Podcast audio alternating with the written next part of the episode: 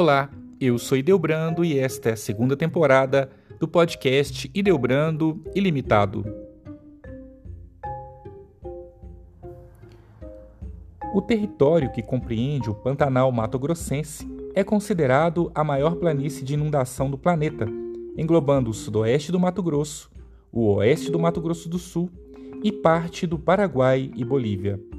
É uma região com alto índice pluviométrico, quantidade de chuvas e periódicos alagamentos ocasionados pelo transbordamento de inúmeros córregos e lagos, cujas águas fertilizam o solo com uma camada de lama umífera, humus, constituída por restos de animais e vegetais misturados à areia.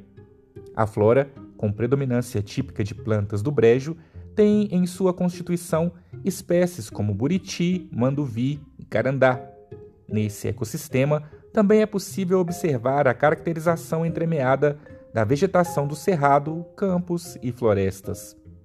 Considerado um dos mais extraordinários patrimônios naturais do Brasil, possui uma biodiversidade faunística apenas superada pela existente na Amazônia, porém apresentando o maior número de indivíduos por espécies.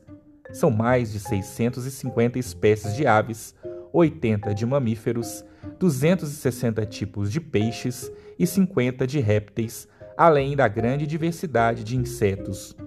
Contudo, nos últimos 20 anos, essa riqueza biológica natural tem sido ameaçada pela crescente expansão agrícola e urbana.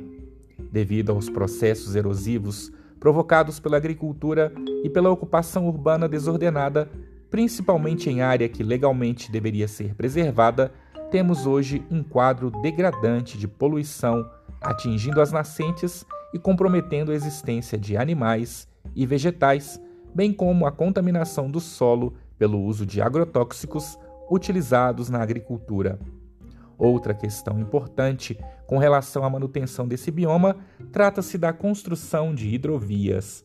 Essas vias de transporte fluvial, severamente criticadas por ecologistas e também por algumas ONGs, evidenciam os impactos ambientais provocados pela derrubada da mata ciliar e o assoreamento dos rios, afetando a fauna lacustre e terrestre. O Pantanal Mato Grossense está localizado no sudoeste de Mato Grosso e oeste de Mato Grosso do Sul, encontrado também no Paraguai e na Bolívia. É uma das maiores planícies inundáveis do planeta, correspondendo a 2% do território brasileiro. Em 2001, foi reconhecido pela Organização das Nações Unidas para a Educação, a Ciência e a Cultura, a Unesco, como Patrimônio Natural da Humanidade. O Pantanal é considerado uma área de transição entre a Amazônia, o Cerrado e o Chaco.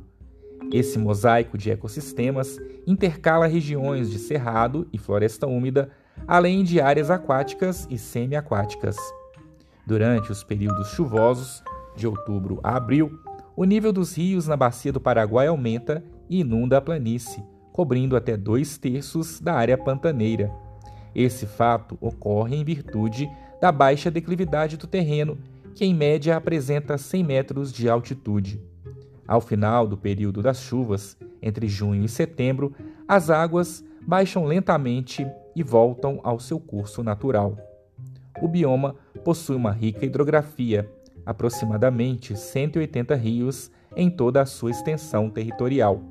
A vegetação é bem complexa, diversificando conforme três tipos de áreas: as alagadas, com predominância de gramíneas, as predominantemente alagadas, vegetação rasteira, arbustos e palmeiras, como o buriti e o carandá, as que não sofrem inundação, áreas de cerrado. Existem mais de 3.500 espécies de plantas no Pantanal, podendo ser encontradas espécies higrófilas nas áreas alagadas pelo rio e xerófilas nas áreas altas e secas.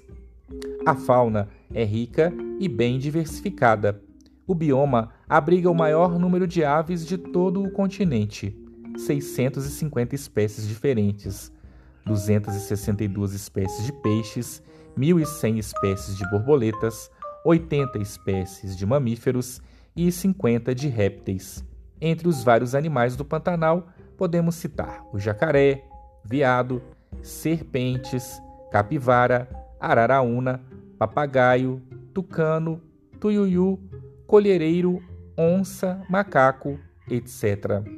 A pecuária é a principal atividade econômica praticada no Pantanal, sendo desenvolvida em grandes latifúndios desde o século XVIII. Porém, nos últimos 20 anos, a região é ameaçada pela expansão agrícola e pelo crescimento das cidades. Problemas de erosão são provocados pela agricultura e o intenso uso de agrotóxicos está poluindo as águas superficiais e subterrâneas. Além do mais, nos últimos dias, o Pantanal tem sido atacado por uma série de queimadas, um gigantesco incêndio que está prejudicando e matando muito da sua fauna e da sua flora. Se você gostou deste conteúdo, compartilhe com seus amigos e até o próximo episódio.